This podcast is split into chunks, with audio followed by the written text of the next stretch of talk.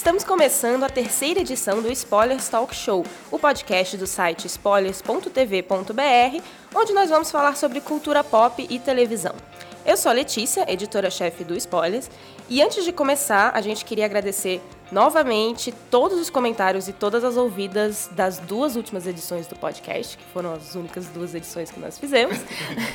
Muito obrigada a todo mundo que ouviu, que comentou, que continuou a conversa nos posts, no site. Continuem assim, continuem falando com a gente, que a gente está aqui justamente para isso. Você que está acompanhando o, o nosso podcast pelo Brainstorm 9 deve ter reparado que na semana passada foi inaugurado um novo layout que tem um espaço próprio, especial aí para podcasts, que é uma coisa que o pessoal tava pedindo aí já fazia um tempo. E onde tá super legal, tá super bonito e tá mais fácil de encontrar, tanto o, o Spoilers Talk Show quanto os outros podcasts aí da família Brainstorm 9 que nos abriga aqui, que é a nossa, que é a nossa casa na internet. Então vai lá dar uma olhada no, no brainstorm9.com.br, se você ainda não conferiu, para ver esse layout novo bonito.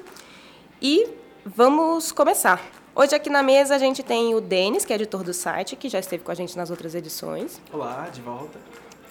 O Leonardo, que é colunista do site, que participou do nosso primeiro podcast. Oi, gente, tudo bem? Eu de volta. E também temos duas estreias mundiais. Está aqui conosco o Arrigo, que também é colunista do site. Oi, gente, uma honra estar aqui com vocês.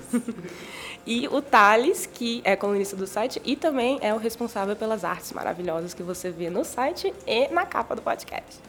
Oi, gente, tudo bem? E também, é, como sempre, temos a presença silenciosa da Fernanda, que é a nossa editora de som e também colunista aqui do site. Bem, vamos lá. Hoje a gente vai falar sobre política no nosso primeiro bloco, aproveitando aí que House of Cards voltou para a sua terceira temporada. Vamos falar um pouquinho sobre esses políticos fictícios que tem que aparecem na TV hoje, o que isso significa para a gente, o que isso nos conta sobre a política real. No segundo bloco, a gente vai bater um papo um pouco mais pessoal, um pouco mais intimista, e a gente vai falar sobre as séries que nos iniciaram na nossa vida de fã, de apreciador de televisão. E também dizer o que a gente recomendaria para uma pessoa que está começando agora a, a, entrar nesse mundo. E, por fim, nós vamos fazer nossas recomendações para você saber o que, que você põe na lista nessa quinzena. Bem, vamos começar? Vamos lá. Vamos lá. Primeiro bloco, a gente vai falar sobre política na TV. E com a estreia de House of Cards, no último dia 27 de fevereiro, a Netflix voltou para a terceira temporada em que Frank Underwood agora é presidente dos Estados Unidos. É, não só House of Cards, muitas séries ultimamente estão falando sobre política, tem política como seu tema principal. Washington está sendo cenário de muitas grandes séries. É, não é à toa que outra série que encerrou as suas, sua jornada de sete temporadas na semana passada, Parks and Recreation, terminou praticamente em Washington. É uma outra série que está fazendo bastante sucesso, que é comparada bastante com House of Cards, mas não pelo um viés super positivo, é Scandal, que também se passa em Washington, a nossa favorita Olivia Pope resolvendo casos presidenciais e sexuais. Casos de verdade. casos em mais de um sentido. O caso em Scandal tem sempre dois sentidos. Mas o que, que tudo isso, o que, que esses políticos da TV querem nos dizer? O que, que política quer falar? Política da, da ficção quer falar sobre a política da vida real? Será que todas essas séries é, retratam o político como ele realmente é? Todas essas séries têm o foco no trabalho ou é mais na corrupção? A corrupção é um drama melhor para vender do que a política de fato? Seria a burocracia um pouco chata para vender uma série? Será que elas querem passar né, essa, essa vida real ou elas estão tentando ali criar uma, uma fantasia, uma coisa com base em algo, em algo que elas pensam que, que é? Provavelmente, é, algumas mais do que outras valorizam muito mais a fantasia. Mas a gente queria abrir com House of Cards para quem assiste House of Cards na mesa, explicando para alguém que nunca viu. A gente já deu um ótimo spoiler de que o Frank Underwood é o presidente dos Estados Unidos. É, mas esse spoiler já tá também, tipo, esse na capa tá... da Folha, da Exatamente. Isto é, isso já estão falando. Mas quem pode contar do que, que se trata House of Cards? Leonardo. Ok, eu vou falar de House of Cards porque eu sou a única pessoa do site, já começando com a polêmica, que tem uma visão que gosta da série. Mentira, calúnia. Todos nós gostamos muito da série. A gente gosta de formas eu estou, diferentes. Eu vou falar com os olhares fulminantes. eu vou falar com os olhares fulminantes aqui em cima. É, House of Cards trata da história de Frank Underwood, da sua ascensão no cenário político de Washington, que é essencialmente uma história de vingança. A série começa com ele sendo passado para trás, num cargo que ele ambicionava muito, e continua com ele construindo e planejando com a sua esposa, Claire. Ele arquiteta um plano de conseguir passar na frente de todo mundo e avançar sua própria carreira. E chega é, à presidência chega, dos Estados Unidos. E chega à presidência dos fim. Estados Unidos no fim da segunda temporada. Tudo por meio de artimanhas, nunca por meio de legítima democracia. É sempre um golpe em cima de um outro golpe que leva ele ao poder. E esse vai ser o, o, o, tema da próxima temporada, que a gente não vai contar, dessa temporada que a gente não vai contar spoilers aqui, porque a gente também ainda nem assistiu ela inteira. é, mas é isso, ele chegou no poder, ele chegou onde ele queria chegar e para onde que ele vai. É isso que essa temporada eu espero que mostre muito bem. Assim. Se você está no topo, para onde você pode ir, né? O acho único caminho é para baixo. Acho que inclusive esse é o tema, pelo que eu entendo da promoção até agora, que é uma espécie de tentar manter o status quo em Washington e evitando que façam com ele o que ele fez com todo mundo. Uhum. O que eu espero que seja, porque House of Cards sempre me incomodou um pouco, porque parece que o Frank é tipo a única pessoa inteligente naquela cidade inteira, assim.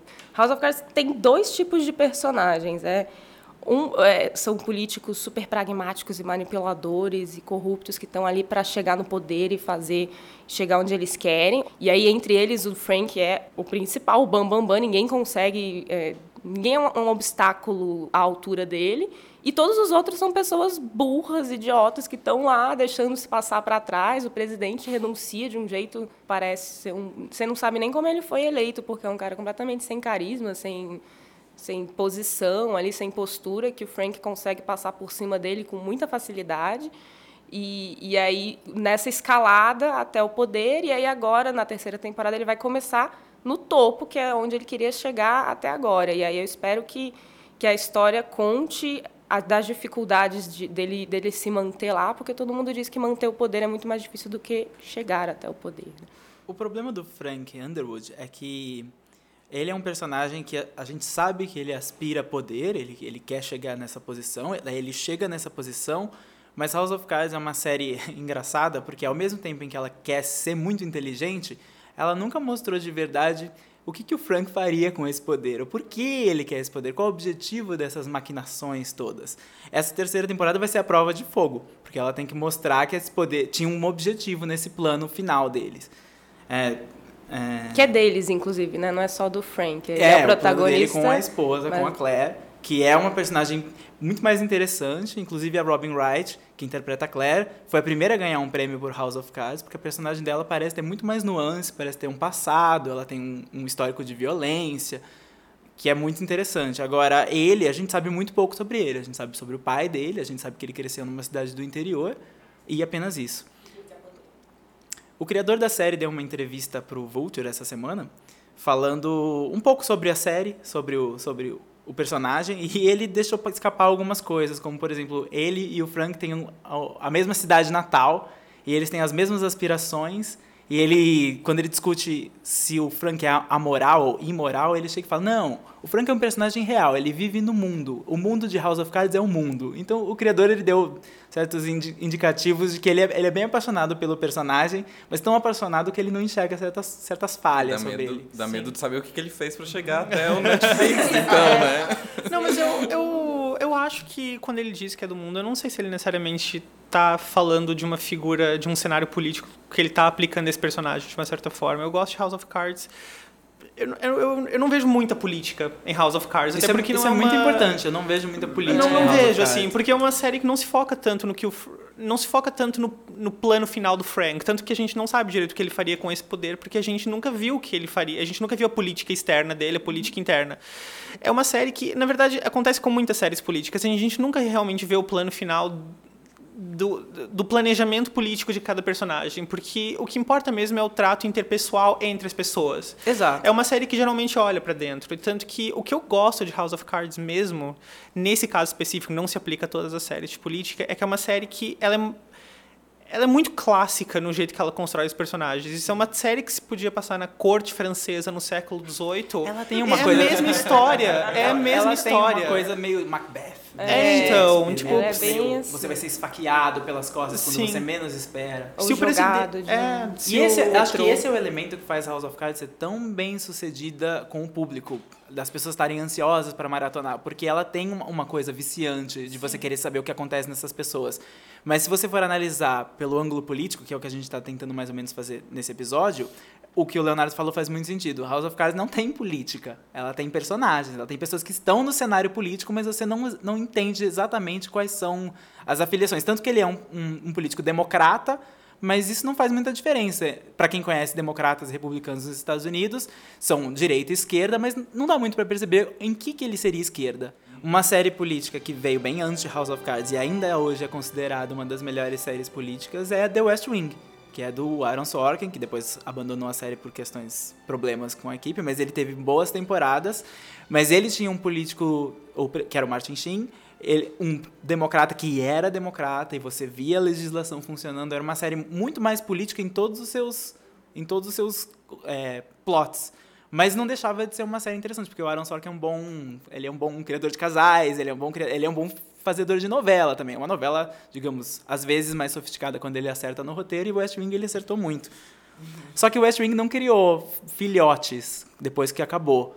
Porque se a gente for falar de outras séries de Washington, além de House of Cards, se a gente for pensar em Scandal mostrando política, Scandal não é muito Elas Mas são de que tem um Não, gap Scandal- muito grande. Tem um Elas gap muito de grande entre o West. Wing É. acabar São- e começar essa nova leva de séries West Wing era final Na verdade, do Bill Scandal não tem política nenhuma mesmo. Mas assim, é, explicitamente não tem política. Eu não sei o que o presidente faz no tempo todo dele. Não, não. Scandal? Scandal. Scan- Não, Ah, o ele Scandal- faz nada. O Fitz de Scandal é outro presidente, assim, pior que o Frank. Você não entende É por horrível. quê. Por que, que ele quer ser presidente? O que, que ele quer? Assim, você vê todo mundo Sabe em que ele volta não dele. lá por mérito. É, você vê todo mundo em volta dele, a Olivia Pope falando, eu acredito em você. Você é, merece estar aqui, por mais que tenha sido meio ilegal, você merece estar aqui porque você é um bom Meio presidente. Mas você não vê isso nele, você não Na verdade, entende. é, o problema é porque é muito caricato. Scandal é tipo, trabalha muito com extremos, né? Porque Scandal é uma novelona. É uma assim, novela. É, é. então. House of Cards também. House of Cards Não, também mas- é novela. Mas É um pouco diferente, porque eu, eu não- o meu problema com o Fitz, na verdade, é que ele. A parte do fato dele nunca ter falado de nenhum tipo de política que não afetasse diretamente alguma coisa que estivesse acontecendo ao mesmo tempo nos Estados Unidos, mas na verdade não vem pela boca do Fitz, vem pela boca da Olivia. Tipo, algum assunto que seja tipo de cena que tem um foco mais social, seja feminista, ou seja, algum tipo de política específica que geralmente não vem pelo presidente. Ou então, tipo, sei lá, quando ele tá falando, por exemplo, em, em- em implantar o controle de armas, não é porque Sim, ele acredita exato. no controle de armas, é porque é, É pra porque- chantagear não sei quem, É. pra fazer não sei o quê. Exatamente. E não é por causa da política só. Por que, que será que séries políticas assim não querem tratar política, não querem colocar o político fazendo política? Eu não sei, eu entendo um pouco esse lado de que ah, política é tudo manipulação. O presidente não tem rea- realmente o poder. Isso tudo bem, se fosse isso. Esse Só que. Fa- mostra isso muito bem, né? É, Ela começou Scandal assim. mostra muito é. bem, mas se não tivesse essa parte da Olivia falando eu acredito em você, você merece ser presidente, seria mais Na verdade, seria um. é, crível. Assim, Não, é engraçado Como que, se você for pensar, todos os presidentes hoje estão muito por baixo na televisão, porque House of Cards. Sim. Bem, agora é o Frank, mas antes era um carinha que você nem lembrava direito da cara dele. Scandal é o Fitz que todo mundo concorda que é um péssimo presidente. VIP é, foca na história da, da vice-presidente, Celina Meyer. E, você, e o presidente literalmente não aparece. Essa é parte da, da piada da, da série. O presidente nunca nem telefona. Nunca dei telefone, inclusive. Sim. E, tem Madam Secretary, que é um presidente que pode estar envolvido em teorias da conspiração. Que, na verdade, ele pode ser um pouco parecido com o Fitz também, É. sabe? Madam Só que que, só você assiste que também. eu também, é, não, é, Red Secret também. é uma série que tem bastante audiência nos Estados Unidos. É, uma série que tá Não, mas trazendo daqui de volta, tô- é, tá trazendo de volta a, a tia Leone, colocando ela como secretária de Estado. Eu assisto por ela. Ne- Nessa era Hillary Clinton em ascensão, a Madam Secretary é, é, é uma das séries que tratam dessa ascensão feminina ao poder. Mas o problema de Madam Secretary é que a- ela ainda não mostrou a que veio. A- tem política. tem política. Ela, todo é, um- é- o monstro da semana em Madame Secret é um caso político. É, É. alguém que foi raptado no Irã e ela precisa resgatar. É um russo que teve um, um, um mal entendido com um político francês e ela tem que ac- acertar entre os dois. Então, Madame Secret é uma tentativa de ser político, mas é engraçado que talvez essa tentativa de mostrar a política não seja tão divertida. E isso não faz as pessoas se envolverem com a série, quanto uma série com um corrupto Shakespeare. Por isso que você tem que incluir na- o assassinato de vez em quando, né? O romance proibido. O romance proibido, o com Uma série que não faz isso, não é comédia como Parks and Recreation, mas não inclui necessariamente o assassinato, é The Good Wife, que é uma série de advogados, mas que evoluiu para ser uma série política. Ela mudou, ela se transformou. Se vocês assistiram, se vocês assistem o John Oliver na HBO, ele fez um, um- um quadro recentemente sobre como os juízes são eleitos. Nos Estados Unidos, essas funções públicas são eleitas por cidadãos registrados.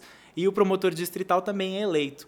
Só que em The Good Wife, a campanha do promotor distrital é quase como uma campanha para presidente. Ela é super importante. Ela é super importante, os debates são super importantes, são celebridades falando sobre aquilo, e isso é a parte fantasiosa de The Good Wife. Mas todo o resto faz muito sentido. E faz muito sentido porque é uma personagem que a gente conhece e a gente sabe as motivações. Eu larguei o Madame Secretary porque você vê isso, o Good Wife é muito baseado na realidade, assim. Madame Secretary é tão mais simplista, que nem você falou. É uma É tão Secretary leve, é uma né? Tipo, série tão- para É, e o o- americano médio hoje que, que fica assustado com a política externa. E ela é E o The Good Sim. Wife Muito se mais aprofunda pesada. nisso. Sim. Vamos falar de E política, de Madame Secretary é uma manipulação. série politicamente até em cima do muro. Você não sabe exatamente se ela é republicana ou democrata, mas não porque ela é, é mau caráter e todos são mau caráter. Não, é porque a, a série não se posiciona em, em questões de liberdades individuais, ela não se posiciona. Ela é sempre questões internacionais, principalmente porque o papel da secretária de Estado é, é, é quase como, como de uma diplomata pelos Estados Unidos, mas ela não se posiciona além do interesse básico do- dos americanos. Uma série que não se posiciona também de propósito é VIP, que Ah. nunca disse qual é o, o- O partido. o partido do- do- dos personagens. E VIP é, é, todos os artigos nos Estados Unidos falam isso, é, é a série que o pessoal que trabalha em Washington considera a mais realista e a mais próxima Sim. da realidade. Eles dizem que eles vivem falando, ah, eu estava numa reunião agora e tinha dois Jonas lá, tinha três, três Dans. E mesmo o VIP sendo uma comédia Mesmo sendo uma comédia. descrachada. O, o, o criador uma- falou numa entrevista, inclusive, que ele pensa nos, nas tramas mais bizarras e mais absurdas, e aí ele faz a série e depois ele diz que chega, tem gente de Washington que chega pra ele e fala como é que você ficou sabendo disso que aconteceu? É porque VIP sabe. As outras séries aspiram ser cínicas. É. Mas VIP sabe usar o, o cinismo da, da, da política ao seu favor. Então é, é muito engraçado e, e fica muito real. Ela não, é, não é cínico pra mostrar como as pessoas são corruptas e todo esse mundo é podre. É cínico pra mostrar essas pessoas, no fundo, são funcionários públicos que Sim. estão trabalhando Sim. Trabalham pra caramba, E ganham fazem o mal. melhor que podem E dentro querem do ser possível. reconhecidos. É. Todos que ali querem ser reconhecidos. Mas ninguém quer ser reconhecido como Frank Underwood pra chegar na presidência dos Estados Unidos. Eles só querem ser reconhecidos pelos seus trabalhos. Quem escapou do cinismo foi Parks and Recreation. E Que é o oposto. É do total, não é uma cinismo, anti-heroína, é uma heroína. Ela é Ela é pura heroína. de coração. E ainda assim. assim consegue mostrar muitas hipocrisias e, e contradições da política americana com esse foco mais na, na política municipal, na política local. Que é uma coisa que essas outras séries quase não abordam. Inclusive, House of Cards você não vê pessoas, né? Você não sabe quem são os. parte do humor de VIP é justamente essa relação da vice-presidente com, o- com the normals. Que Sim. Ela chama. São as pessoas normais que ela tem que cumprimentar. É, é, é- é o humor de VIP tá todo ali, na relação do político com o povo que ele tem que agradar. Eu sempre conheço, eu sempre lembro de um diálogo que ela fala, acho que ainda na primeira temporada, que é no elevador para um monte de executivos. Você já falou com pessoas normais? Porque eu já. Elas são horríveis. É engraçado, tanto o VIP quanto o Parks and Recreation consegue fazer esse, esse, esse link com as pessoas e com o povo ali, que, que em teoria é quem os políticos estão servindo, né? Parks tem várias cenas de humor na- da Leslie e da, do- da equipe do departamento de, de Parks falando com as pessoas Uhum. em É. assembleias municipais e as pessoas são sempre péssimas, elas querem falar dos próprios assuntos, elas não conseguem votar decentemente Uhum. na pauta, mas isso nunca impediu Parks de manter essas assembleias Sim. e fazer a, a, a- mudança que a, que a série quer discutir, que, que os Uhum. personagens querem implementar na cidade, funcionar. E E, ela consegue, ela Consegue. implementa E a- aí todas ela as mudanças. Chega, né, a primeira governadora e muito possivelmente, spoiler para o último episódio, a presidência. Presidente, a gente não sabe disso, mas fica sugerido que talvez ela, Uhum. ela chegue em Washington e esse vai ser o caminho dela. Seria a primeira presidente boa da televisão depois de West Wing. Mas É. infelizmente a gente não vai Mas ver. vocês acham que por ser é, a TV ser toda dominada por democratas, por isso que as séries de políticas atuais são todas com mulheres importantes? Porque todas as séries, tirando o Frank Underwood, mas mesmo House of Cards tem a Claire, que é uma personagem feminina, Eu todas acho- as outras são dominadas por mulheres. Eu mesmo acho que por Homeland. causa da Hillary Clinton, a gente está vendo mais mulheres importantes na política. Porque talvez seja o clima político nos Estados Unidos esteja se preparando para uma presidente mulher pós-Obama. Muito mais do que o clima político se preparou para um presidente negro. Que eles são mais raros. Se não Sim. é o Morgan Freeman ou o David Palmer em 24 horas, você não vê um presidente negro na, Sim. na ficção. E agora tá cheio de mulher. Assim, Agora sim. Parks, Mulheres, que nem é. é presidente, mas é uma série política, o Parks and Recreation, com uma mulher protagonista. O A The Good Political Wife. Animals, que era sobre É, eu a, ia falar dessa. Sigourney essa, Weaver. a Sigourney Weaver, que era a Hillary E Clinton. essa e Political Animals e Madam Secretary, que é a agenda dela. No final, Também. no final das Uhum. contas, é a agenda dela, né? É, e nessa temporada a Melly já falou com todas as letras que ela quer virar presidente de, de, dos Estados Unidos em Scandal. E, e The Good Wife, tá, a Alicia agora está se candidatando também no, né, no, Sim. depois do marido ter traído, blá blá blá. No E mesmo possi- esquema Clinton. E, é- possivelmente a Claire de A House Claire, of a Cards Claire, tá- a Claire tá olho. menciona no primeiro episódio da terceira temporada que ela quer uma carreira política também. Porque ela ainda não chegou no topo, né? É. O, Frank agora está no topo, ela ainda E tem ela pra onde começa- ir. Então, por isso que a história dela chega a ser mais interessante do que a do, do Frank nesse momento. A gente tá falando muito de política nos Estados Unidos, mas a gente tem que lembrar que a gente é brasileiro, né? Assim. Nossa, é verdade. Peraí. É verdade, nós somos brasileiros.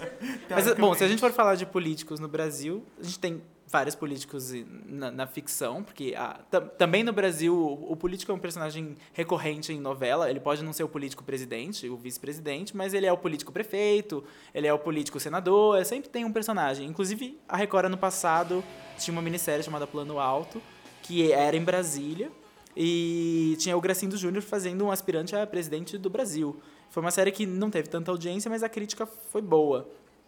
Outra série na Globo, na mesma época, que também estava falando de ascensão ao poder na política, foi aquela dupla identidade da Glória Pérez. Que alguém assistiu aqui, dupla identidade? Assisti alguns episódios também, era o The Bru- Fall brasileiro. Aquele da Luana Piovani.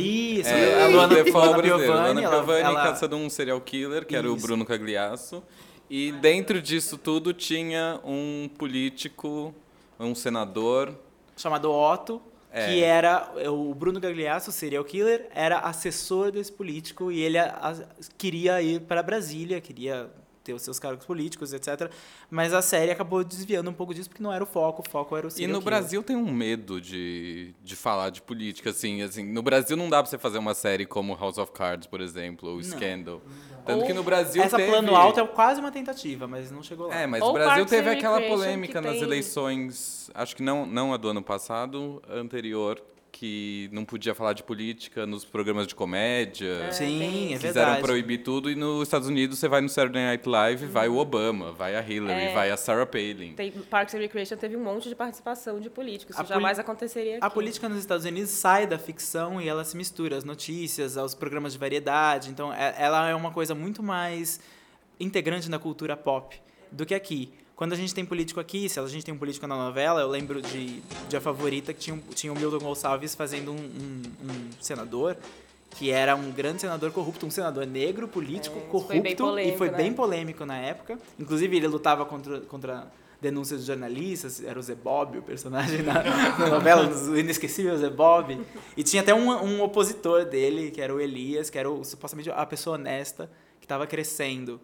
Mas só dele estar naquela novela, o Milton Gonçalves é um ator excelente até, mas só dele estar interpretando um político corrupto naquela novela, ela não rendeu um final bom para ele, porque provavelmente as críticas não não estavam gostando.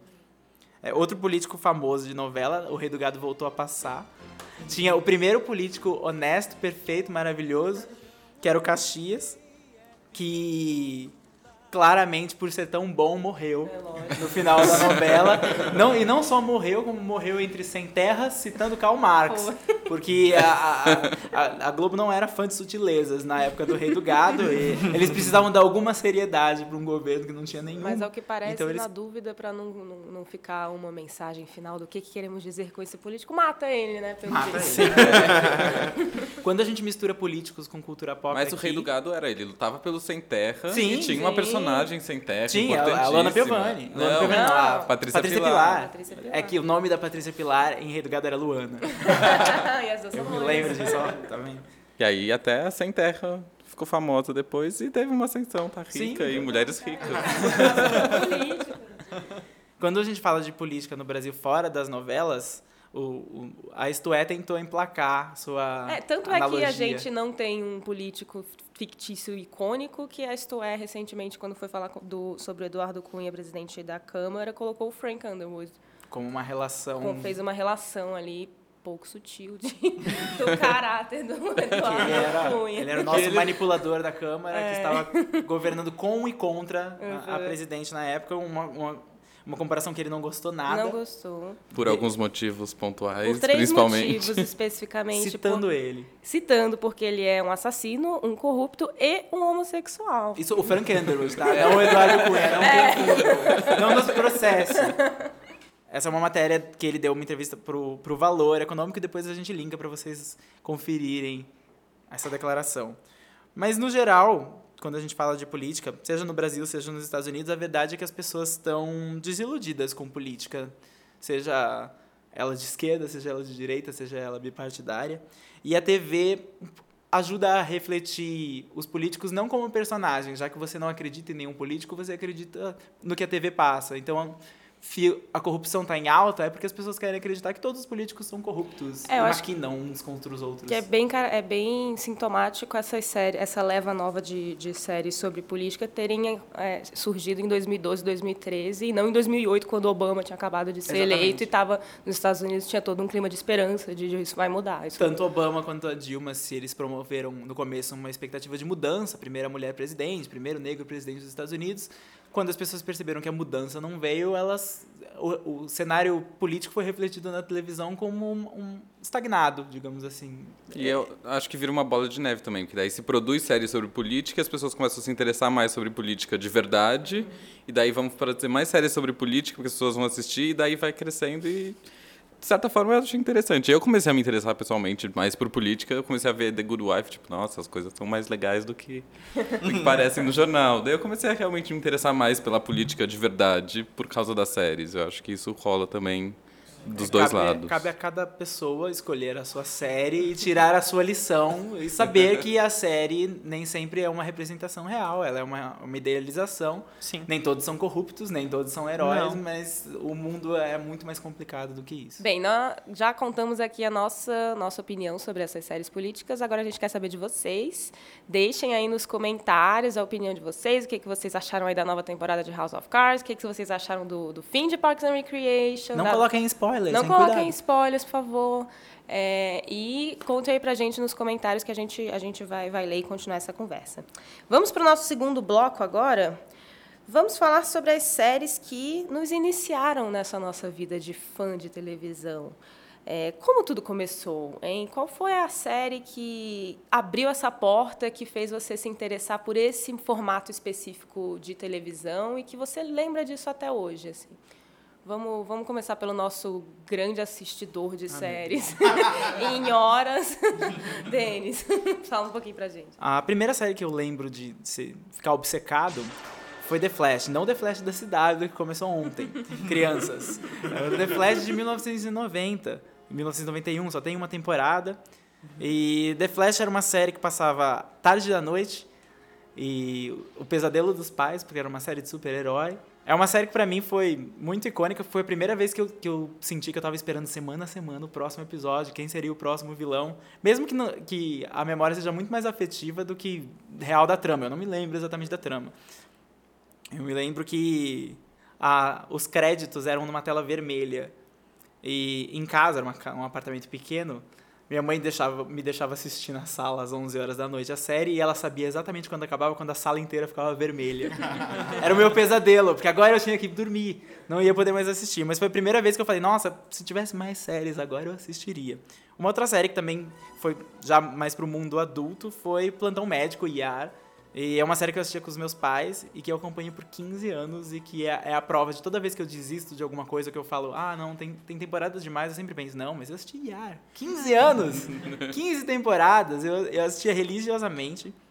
E é, era uma das minhas favoritas. Inclusive, eu comecei a assistir The Good Wife por causa de Yar, porque tinha a Juliana Margulies, ela é a primeira, uma das protagonistas, o George Clooney saiu de Yar, etc. Mas, para mim, essas duas são as mais marcantes. Eu acho que eu também comecei a ver séries por causa de super-heróis, que nem você começou com The Flash. É, na verdade, não era nem uma série, era o um desenho dos X-Men dos anos 90. que eu lia quadrinhos, lia X-Men, tava começando a ler, já sabia, mas estava começando a acompanhar coisas seriadas nas revistas em quadrinhos, saindo da Mônica, indo para os super-heróis.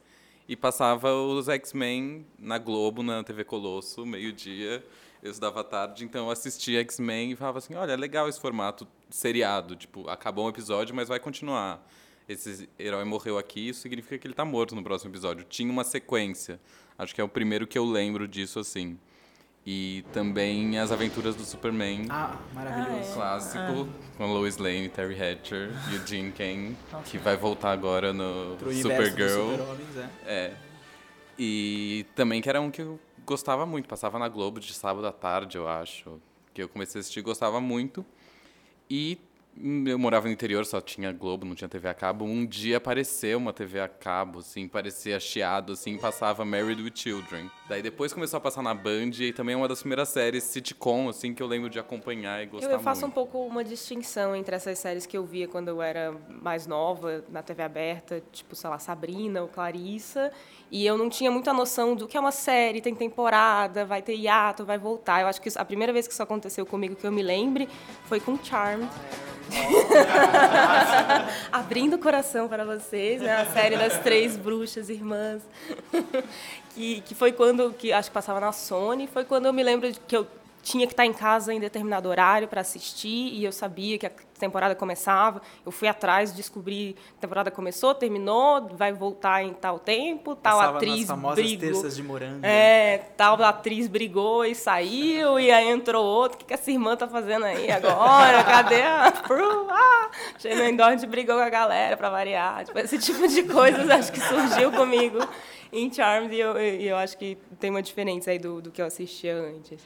Aliás, Barrados no Baile também é uma que tá no começo, falando em Shannon Eu ia mencionar Barrados no Baile, porque pra mim foi um certo ponto de transição. Eu comecei eu acho que conscientemente eh, acompanhar programas que eram mais séries mesmo, de acompanhar semana a semana um pouco mais tarde, não, não foi logo no começo. Barrados no Baile foi o ponto de transição entre as séries que eu via quando eu era mais criança, tipo desenhos, tipo X-Men, Power Rangers, Tartarugas Ninja, coisas assim do tipo, porque também eram séries, né? São séries, claro, mas daí o Barrados no Baile começou a representar um ponto de transição entre as séries que eram mais adolescentes, ou tipo, tinham algum apelo que era mais pra minha idade por algum motivo. Ou, por exemplo, SOS Malibu, sabe?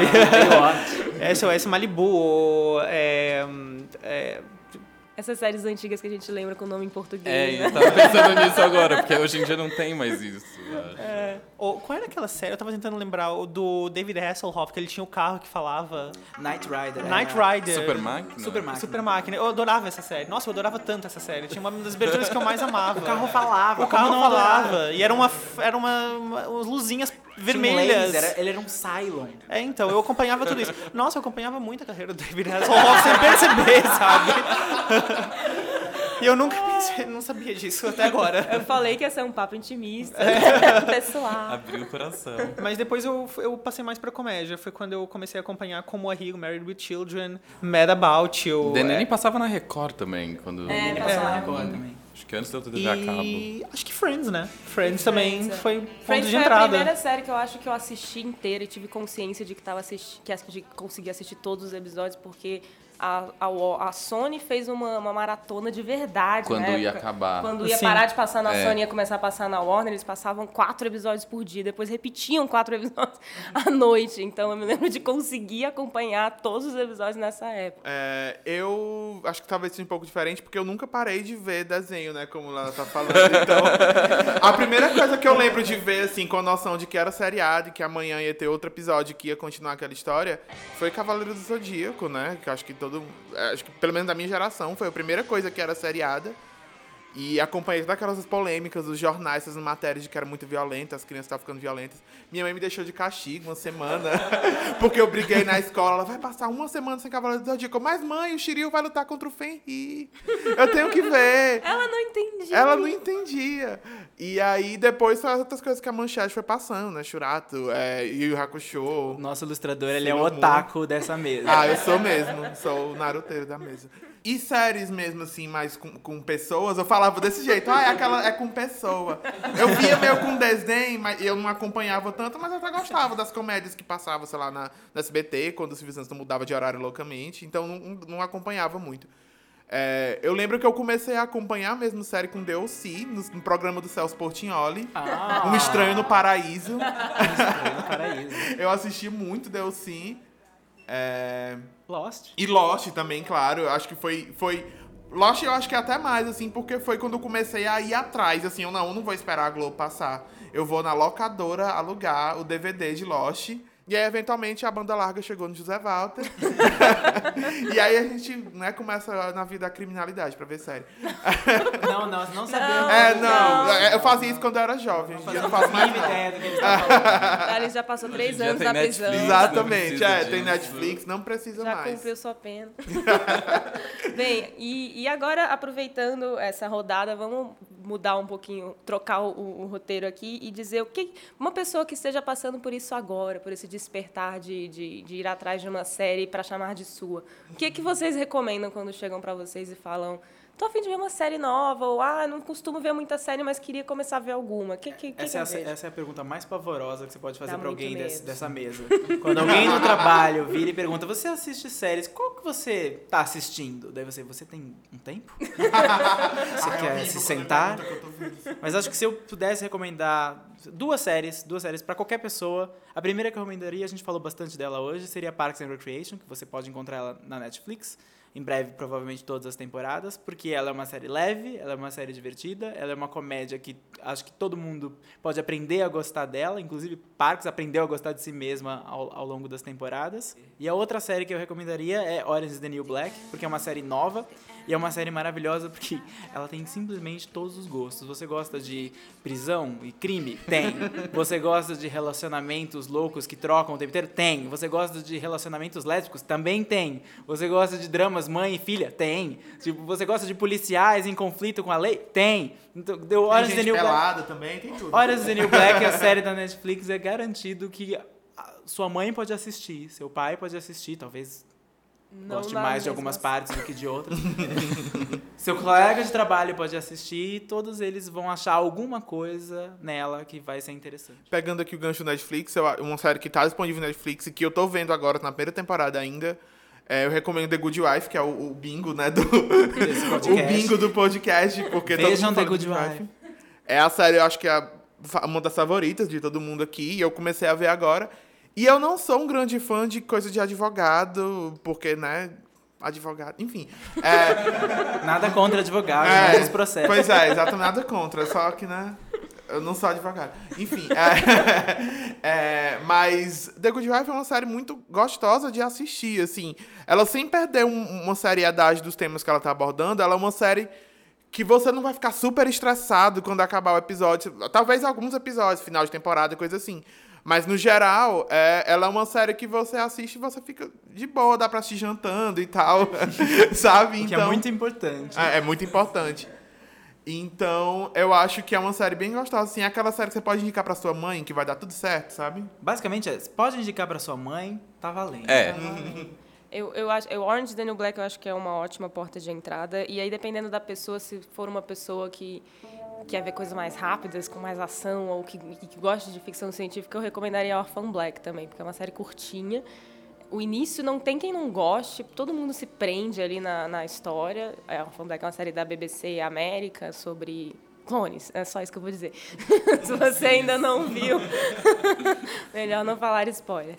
E, e que, que eu acho que, que, que prende, que já vi muita gente de gostos muito diferentes que começou a ver e gostou e, e vem comentar também. Apesar da segunda temporada ser meio duvidosa. Um pouquinho né? mais fraquinha, Não, é mas. boa. Ah, não. É, E com toda a chance de ela é mais retomar. engraçada, mas ela vale a pena. Não, ela não, não fica Ela se ruim. paga no final. Só. Mas é bom mesmo indicar uma série que já acabou, porque É. por causa do final. Por exemplo, How I Met Your Mother é uma série que eu indicava para as pessoas. Não mais. E depois que acabou, eu não indico mais pra ninguém, porque é isso. Não você vai se frustrar, você vai se frustrar. Não veja How I Met Your Mother. Eu indicaria pra uma pessoa, uma pessoa que não acompanha séries uma coisa bem leve. Eu indicaria um Gilmore Girls e um Modern Family. Que são coisas fáceis, rápidas, leves, que a pessoa vai assistir um e vai querer ver outro. E vai falar assim, olha, legal assistir um episódio, assistir outro e continuar vendo esses personagens em situações diferentes. E eu acho que daí dá pra ganhar um gosto por ver séries e depois se aprofundar e ver um Breaking Bad, que as coisas demoram pra acontecer. A minha indicação, na verdade, seria alguma coisa mais nesse sentido, porque eu, eu tô pensando aqui em todas as possibilidades, eu provavelmente indicaria Breaking Bad, mas assim, eu acho que é uma série que. Eu sei que a primeira temporada é uma. é, Por algum motivo, é uma temporada que muita gente reclama. Eu adoro a primeira temporada, eu, sei, acho que Mas tem um exige ritmo. um esforço, exige um esforço. Exige nada, eu acho. É, eu acho que. Eu, eu acho. Eu não sei, eu assisti tão bem, assim, Você não é uma sabe? pessoa que acompanha séries, você acho que Breaking Bad exige um esforço na primeira tá. temporada. Tipo, você acabou de Mas ver. é tão tipo, curtinha. é muito Esses curta. episódios são longos e parados. É que- Isso- eu acho isso muito bom, mas pra. Então, é, assim, eu. O pessoal pega um pouco no meu pé por causa disso, mas eu sou uma das poucas pessoas do site que não terminou Lost. Então, eu tenho um Lost ainda muito alto no meu conceito. É puro. Então, Mas eu mas terminei vi- Lost e eu gosto, eu indico. Então, eu as duas eu só vi as duas primeiras temporadas de Lost. Então, pra mim tudo é incrível em Lost ainda, sabe? Então, Lost, pelo menos no começo, falando só pelas duas primeiras temporadas, eu não me responsabilizo pelo que acontece depois. Eu não sei o que acontece com os ursos polares. Lavo minhas mãos. Eu não sei o que acontece com o Rodrigo Santoro. É, eu acho que ela mostra muito bem o, o- como uma série pode ser compulsiva e como você quer seguir atrás de um episódio. Você não aguenta que um episódio termine sem você dar play no próximo. Então eu acho que isso representa realmente o que é uma boa série pra mim. É, é bom. É bom. É uma, é uma série que eu, eu tinha que seguir em frente com cada um deles. Bem, terminamos nosso segundo bloco. Se você aceitar alguma das recomendações, posta aí nos comentários, diz aí pra gente qual foi o resultado. Não nos responsabilizamos, assim, cada um, se quiser reclamar de Lost, reclama com o Léo, fala diretamente com a Eu sei que eu, pessoa que, eu sei que eu vou tomar uma quenturíssima por isso, sabe? Tô esperando o backlash já. As, as opiniões aqui não refletem a opinião do site spoilers.tv.br. E, e vamos para o nosso terceiro e último bloco, que também é um bloco de recomendações, mas aqui a gente vai falar sobre, não só sobre séries, mas séries, filmes, leituras, ouvidas, que você deva pôr na lista nessa quinzena. Vamos lá. Quem quer começar? Léo. Então, eu vou recomendar o livro que eu tô lendo nesse momento, que eu tô gostando bastante. É, ele se chama Verdade sobre o Caso Cabert, do escritor Joel Dicker. Ele trata sobre um escritor que se envolve num caso é, controverso e que envolve pedofilia é, numa cidade pequena nos Estados Unidos que toma proporções é, pelo país inteiro. É, é um livro que está me dando prazer virar cada página, porque assim é, é muito bacana mesmo. E eu tô querendo ver para onde vai. Então, pelo menos falando pelas primeiras 300 páginas, tá ótimo. Eu não me responsabilizo pelas, pelas últimas 250, como Lost, tá? Mas tá ótimo, pelo menos, por enquanto. Thales. É, então, é, continuando aqui no, no posto de Naruteiro Residente, né? vou- eu vou indicar o mangá barra anime, que tá saindo aqui no Brasil pela JBC, que é o Assassination Classroom, né? É uma história muito maluca, assim, a sinopse é muito. é- é- é- é- só que eu acho muito único, então por isso eu acho que as pessoas podem se interessar. Tem uma criatura super poderosa, super ágil, com tentáculos e super bizarra, que destruiu 70% da Lua. E ele disse que daqui a um ano vai destruir o resto, vai destruir a Terra inteira. E aí, só que durante esse um ano ele vai dar aula num colégio, numa turma, que é tipo a pior turma do Japão inteira. E ele é tipo um professor maravilhoso e as os alunos adoram ele. Só que o governo pediu pra eles matarem essa criatura. E quem matasse ele ganharia 10 milhões de ienes, né? Só que é uma relação muito bizarra, porque o professor sabe. E aí todo mundo tenta tirar nele. Ele, olha, gente, eu já falei que não pode ter tentativa de assassinato durante a aula. Não pode atrapalhar os estudos de vocês. E aí os alunos começam a ficar divididos, porque eles têm essa relação muito aberta sobre matar ele, e o professor sabe, todo mundo sabe.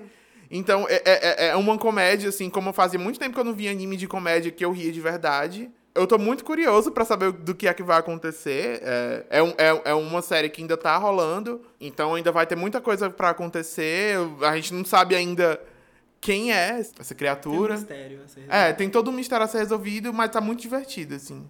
Então acho que vale a pena. Na verdade, eu tô completamente apaixonado por essa sinopse. eu só vi coisas certas nessa sinopse. Fascinantes. Arrigo. É, não, eu vou indicar para quem está interessado no tema da política, que a gente discutiu no começo do podcast. Teve um painel do New Yorker, a revista que eles fazem uns painéis todo ano sobre TV, cinema, vários assuntos. Teve um que eles juntaram é, showrunners de programas de TV sobre política. Então tava o Robert e a Michelle King, do The Good Wife, a Shonda Rhimes, que faz Scandal, e o Armando Iannucci, do VIP, mediada pela crítica de TV da New Yorker.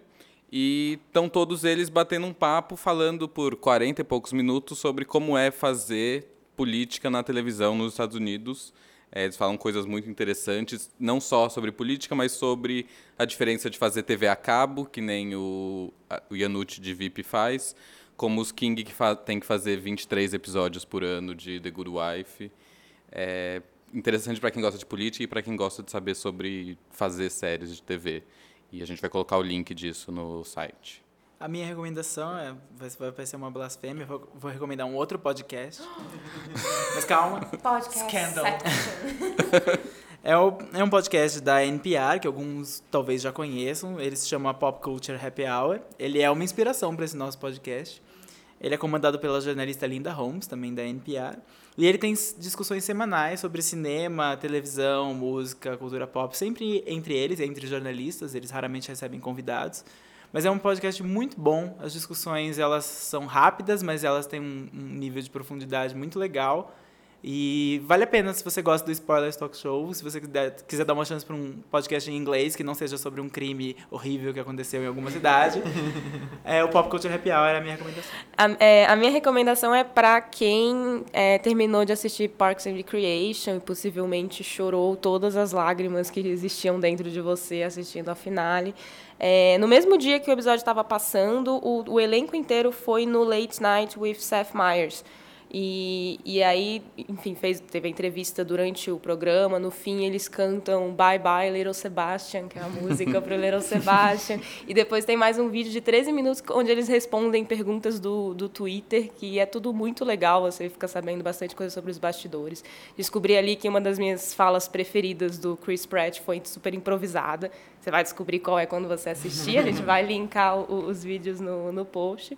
E vale muito a pena para quem quer matar um pouquinho da saudade de Parks, que já está deixando, porque, porque é uma série muito querida para todos nós, inclusive até aqui nessa mesa. E é E é, isso. e é isso. E aqui termina mais uma edição do Spoilers Talk Show. A gente agradece todo mundo que que parti- que está participando, que ouviu, é, que, tá, que vai deixar comentários. Estamos esperando os seus comentários para a gente continuar a nossa conversa lá. É, se você quiser saber mais sobre o que a gente pensa aí de séries de TV, entra no spoilers.tv.br, tem post novo lá todo dia. É, podcast novo volta daqui a 15 dias, nesse mesmo canal. Você pode seguir o, o, o Spoilers no Twitter, no arroba SpoilersTVBR. Você pode dar um like na nossa página do Facebook também. E assinar o nosso feed, que já estamos no iTunes, no SoundCloud. Todos os links estão aí no post. Dê estrelinhas pra gente lá na iTunes Store. A gente adora estrelinhas. Mais uma vez, muito obrigada ao Brainstorm 9 por ser aí a nossa casa. É, muito obrigada ao Thales Rodrigues, que está aqui com a gente pela maravilhosa arte do, da capa. E obrigada, Fernanda, a nossa presença silenciosa, pela maravilhosa edição, que eu já estou sentindo aqui que vai dar muito trabalho. e obrigada a você. Até a próxima. Até tchau. A próxima. Até a próxima. Tchau, tchau. tchau.